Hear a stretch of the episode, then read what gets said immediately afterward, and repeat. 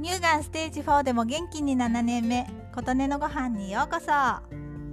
野菜や果物を売っているところに行くといつも何か珍しいものはないかなと探してしまいます。先日産直市に行って見ていたらこんなものもあるの？というものを見つけました。270回配信の1円ちょっとの小さいみかんでお話した小さいみかんのキウイバージョンが売られていました。これも初めて見ました。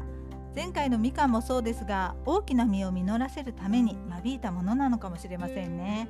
普通は捨ててしまうのか農家さんが食べているんでしょうか。捨てられてしまうのはもったいないのでこうして売ってくださるのってありがたいです。小さいみかんを見つけたばかりだったのでなんだか笑えてきました。もちろん購入。ここのところ国産のキウイが出回ってきたように思うので今からが旬なんでしょうか。家に帰って数を数えたらぴったり60個入っていました。一番小さいのは1センチほどの大きさでした。1パック120円だったので1個2円ということになります。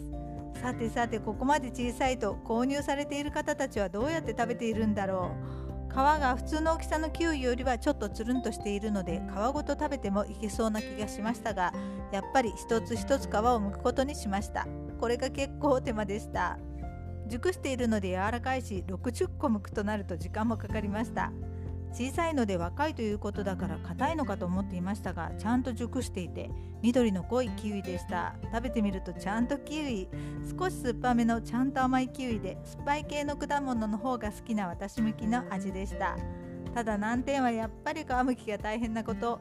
ジューサーを持っていてジュースを作る方などは皮ごと入れてジュースを作ったりしているのかななどと思ったりしました。ということで今回は1個2円の小さいキウイの話でした。あなたの元気を祈っています。琴音のありがとうが届きますように。